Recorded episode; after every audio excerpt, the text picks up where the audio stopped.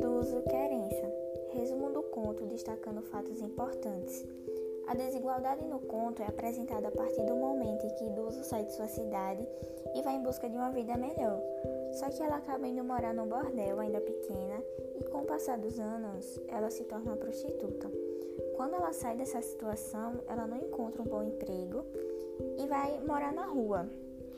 Ela também pode ser retratada com seus netos que não têm uma condição financeira e que acaba entrando na vida do crime e consequentemente morrem.